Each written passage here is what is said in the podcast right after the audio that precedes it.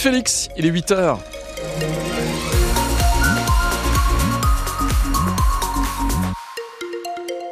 Ah oui, elle est grise cette journée, euh, première journée de semaine, euh, c'est pas foufou. Il y a du nuage, il y a du nuage qui apporte même parfois des averses. Une limite punage à 1500 mètres, il fait 5 à Toulouse, 12 au plus chaud de la journée. Ça circule bien sur le périph' toulousain, il y a l'effet vacances. Vous êtes en vacances? Bonnes vacances avec France Bleu Occitanie.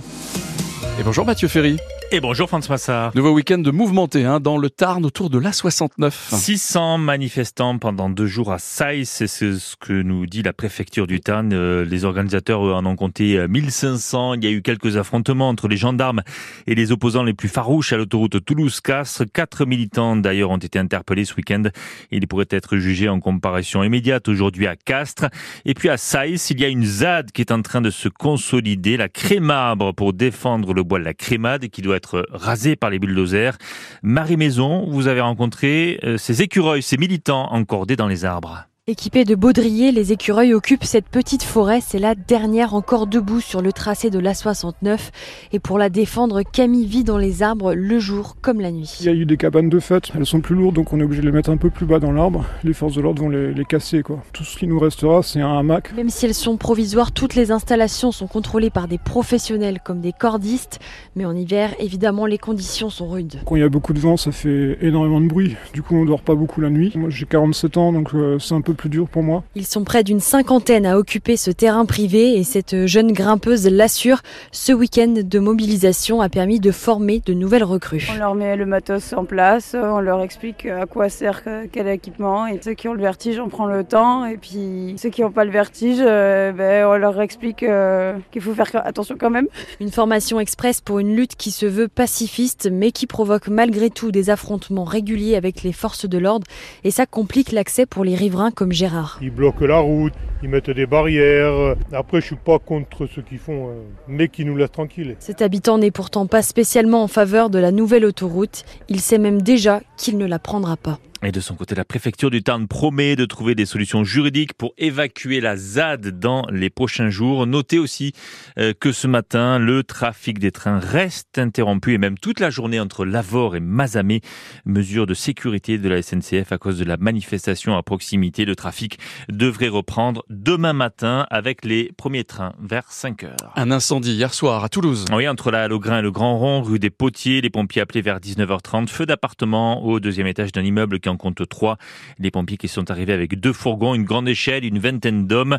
La locataire a été relogée chez des proches. Le feu a été maîtrisé en une heure. Il n'y a pas de blessés. Pagaille dans les remboursements santé depuis que les deux gestionnaires mutuels ont été touchés par des cyberattaques. Oui, les remboursements d'ailleurs sont toujours compliqués hein, chez les opticiens particulièrement. Alors vous faites peut-être partie des 33 millions de victimes. Un vol de données à grande, très grande échelle.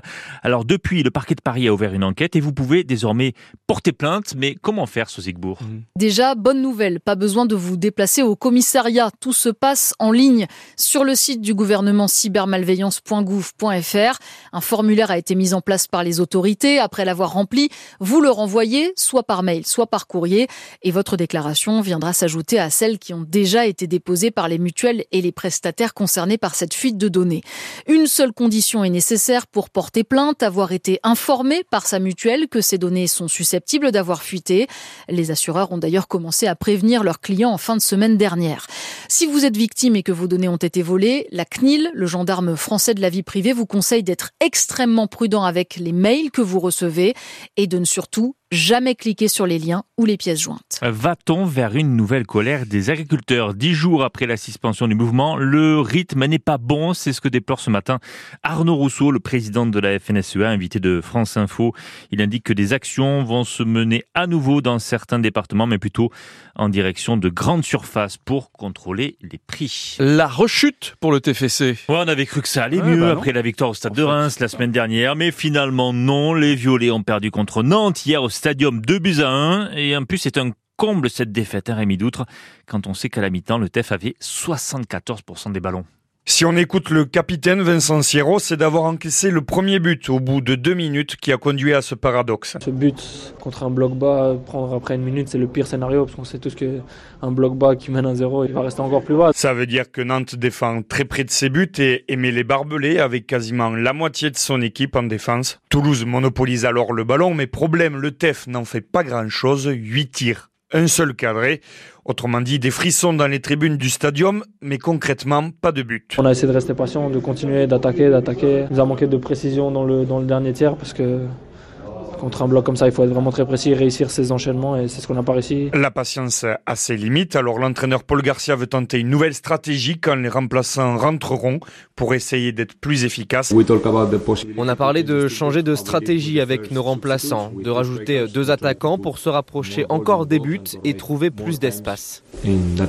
Mais le temps que les remplaçants rentrent sur le terrain, Nantes marque encore une fois.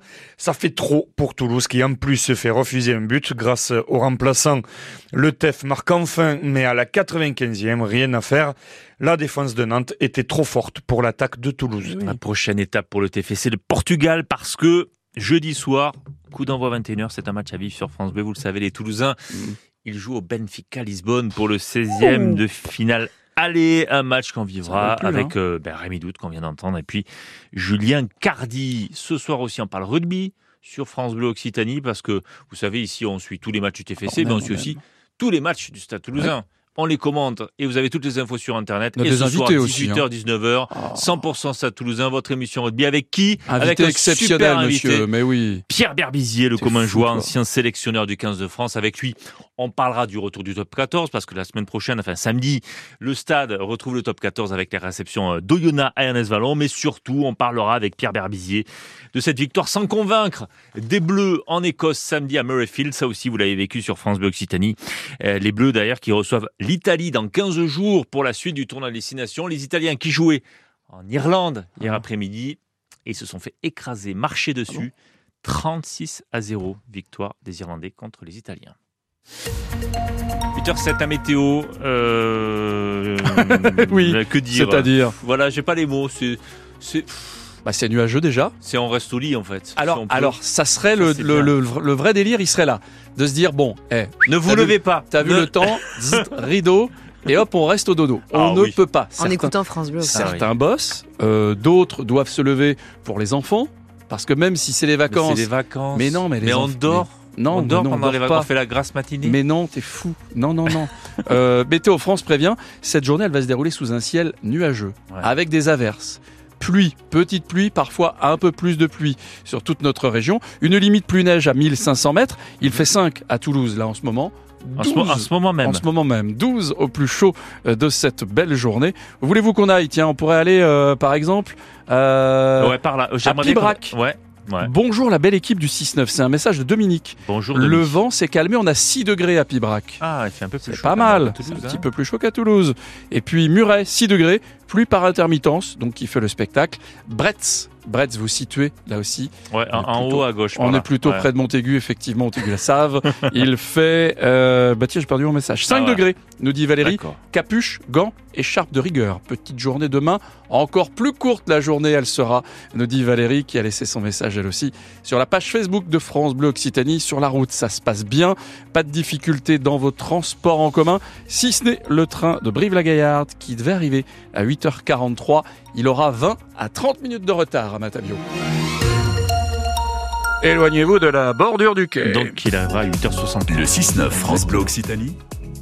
France Massard. C'est ça, 8h63. Oui, oui, vous avez raison. Ou 8h73, parce que je dis 20 à 30 minutes. Je, compte bien. Donc ça fera un petit peu plus. Bienvenue à vous à 8h22, 100% rugby. C'est Rémi Doutre qui viendra nous parler ah. rugby tout à l'heure. Encore ah. lui. Lui qui a commenté le foot. Il est partout, il est partout. 8h15, France Bleu Occitanie vous invite pour aller au spectacle de Tex. Tex résiste. C'est le samedi 2 mars à 20h30 à l'auditorium municipal de Balma. Mhm. Et puis dans 3 minutes, par ici les sorties, Sylvain Leca nous propose d'aller applaudir la tournée Star 80 à Toulouse, au Zénith ou bien encore Lola Wesh, Wesh Wesh les gars, au Flashback Café. Elle commence vraiment bien cette matinée. Ah oui. On vous souhaite une belle matinée, un bon réveil avec Pharrell.